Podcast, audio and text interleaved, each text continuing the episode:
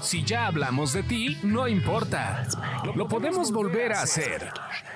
Sigue escuchando este podcast de espectáculos sin censura. Quizá hablemos de ti. Ya regresamos. Este es el segundo episodio de Quizá hablemos de ti. Eh, a ver, ¿Qué andabas haciendo en la televisión chilena, Ernesto Buitrón? Porque ya tu fama está llegando a todos lados, Centro, Sudamérica, ya eres corresponsal o qué, pero ¿qué andabas haciendo ahí? Huevón. Huevón. Oye, fíjate que, que comencé mi relación con ellos hace unos años, cuando como compañeros me, de repente me hablaban como para preguntarme algún dato, algún tipo de situación que pasara aquí en México y de repente me hablaban una vez al mes, de repente me hablaban, me empezaron a hablar una vez cada 15 días, de repente una vez cada semana. ¿Pero con quién? Y ahora, este, pues con, la con el matutino de, de, Chile que se llama Mucho Gusto, que es el matutino. Eso, los matutinos en Sudamérica duran cinco horas. O sea, son programas maratónicos que van divididos entre noticias, entretenimiento, estilo de vida. Y ellos me, pues me, hablaban como para algún tipo de cosas que tuvieran dudas de, artistas como Luis Miguel, como Juan Gabriel, pero eh, pues ahora ya se ha hecho como muy recurrente y me, me, hicieron como parte de ellos en México. Eh, o sea, yo, lo tengo que decir, yo iba como por dos minutos y termino luego quedándome 40 minutos, un bloque completo de 50 minutos porque pues así de repente se va dando el tema y ahora eh, pues estoy con ellos en, en los segmentos que tienen los fines de semana, los días viernes, o si hay algo urgente pues entre semana, pero pues muy divertido, la verdad es que sobre todo los programas eh, y el programa en Chile es muy divertido y tienen ellos una noción muy, ¿sabes qué? Desmenuzan muy bien lo que son los espectáculos. O sea, pues lo que son ellos con cinco horas, no chingues. Pues. también hago cosas. hacen cosas como muy, como me lo dijera Gilberto Barrera Moreno en el diario Basta antes de que lo llevaran al caño. Usan mucho el sentido común. ¿A quién? Y creo a los temas en general. ¿A quién llevaron al caño? Al diario ah, Basta. pues ah. al, diario Basta lo llevaron al inframundo. Acuérdate que lo dejamos hasta arriba y se encargaron de llevarlo a, a la cloaca como en un mes. No, bueno. Pero está del lado de la transformación, está bien, déjalo. Oye, y a ver. la 4T. Pero, ¿y, de qué artistas hablas? ¿De quién se habla en Sudamérica? Mira, en Sudamérica se habla, pues obviamente, de todos los que son, toda la gente de la vecindad del Chavo, son como los del, están dentro del top 10. Chespirito, Florinda Mesa, Carlos Villagrán, este, el señor Rubén Aguirre, que en paz descanse, Edgar Vivar, eh, ellos son como la columna vertebral. Eh, rockeros que te puede decir, pues Maná es la banda más importante en Chile. Por eso. Mexicana, es el referente más importante que tienen en Chile. Y cayeron en blandito eh, contigo. Cayeron en blandito contigo porque tú eres un ferviente promotor de Maná. Exacto, de Lucero también se habla mucho por allá, de Mijares. obviamente Luis Miguel, Juan Gabriel, Vicente Fernández, de Lucero, Pinal. ¿De Lucero se habla por ti? Y de Manuel José, sí. no, se habla por, de verdad, en, Chile conocen mucho las telenovelas de Lucero. Sí, claro. No, sí, es, es verdad, es verdad. No, y en Brasil es, es amada, Lucero es amada en, sí, sí, sí. Brasil. No, eh, sí, sí, son, digamos que cambia la perspectiva. Por ejemplo, Luis Miguel, Juan Gabriel serán esas figuras que siempre ellos tienen presentes, igual que la, los integrantes de la vecindad del Chavo, esos son los artistas como de la columna vertebral. De ahí podría decir que es Lucero, eh, ¿qué más te puedo decir?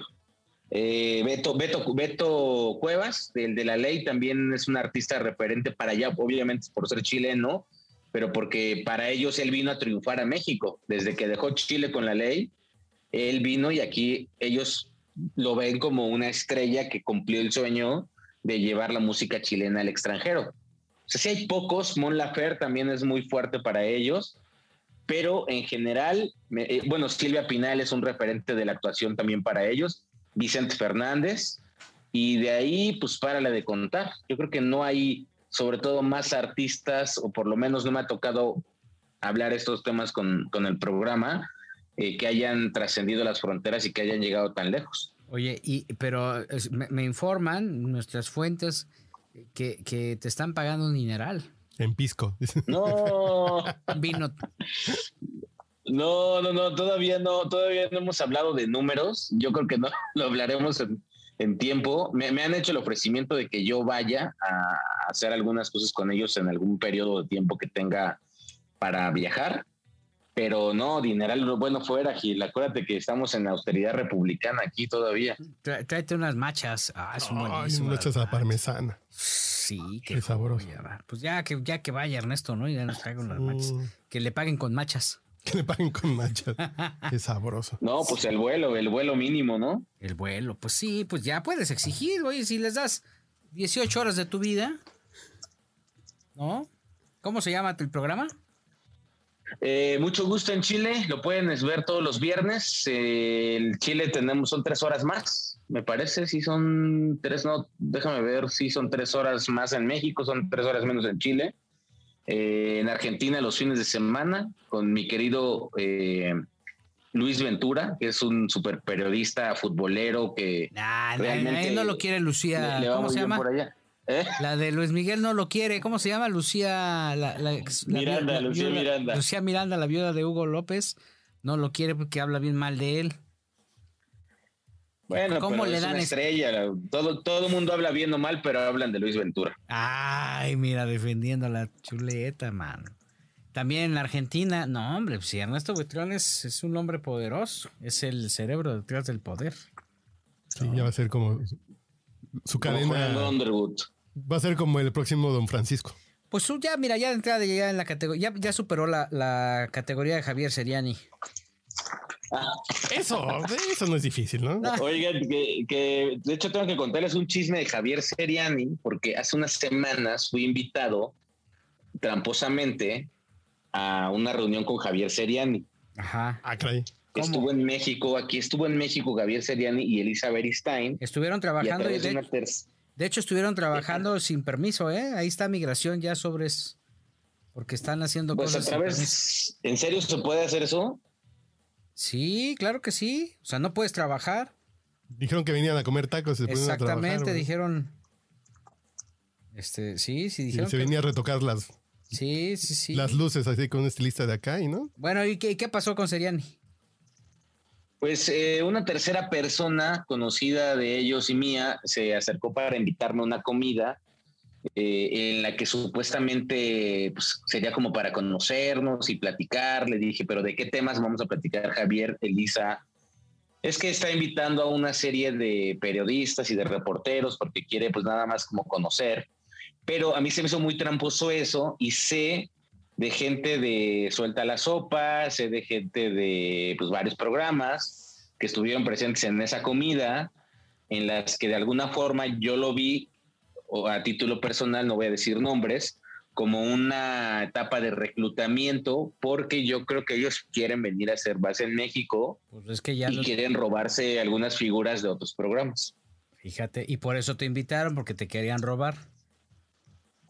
Yo pienso que sí, yo sabía de la comida, pero no, no fui a la comida, pues porque al final no me interesa tener algún tipo de relación con Javier Seriani, eh, pero sí fui invitado, digámoslo así, en, en varias ocasiones, eh, Insistentemente. tratando de convencerme de acudir a, ese, a esa reunión secreta, porque fue tan secreta que pocos saben, pero pocos saben que yo sé quiénes fueron.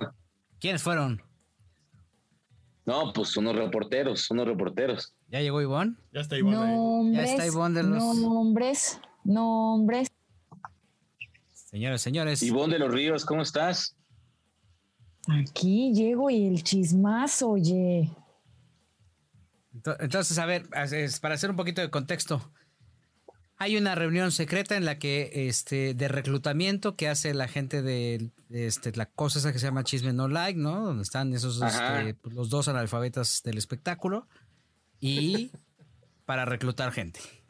Reclutar reporteros. Exacto, Y confirmo eso, confirmo eso. Reporteros de la Suelta comida la sí Sopa. se llevó a cabo y quedaron, eh, o sea, la, la comida se llevó a cabo y sí se reunieron varias personas, varios reporteros, con Javier Seriani y con Elisa Beristain. Ojo, en esa comida no se hicieron ningún tipo de ofrecimientos laborales, pero sí fue como una, un pretexto para que Javier y Elisa tuvieran acercamiento a lo que posiblemente pudieran tener en un futuro. Primero que regularicen Eh, su situación con Hacienda.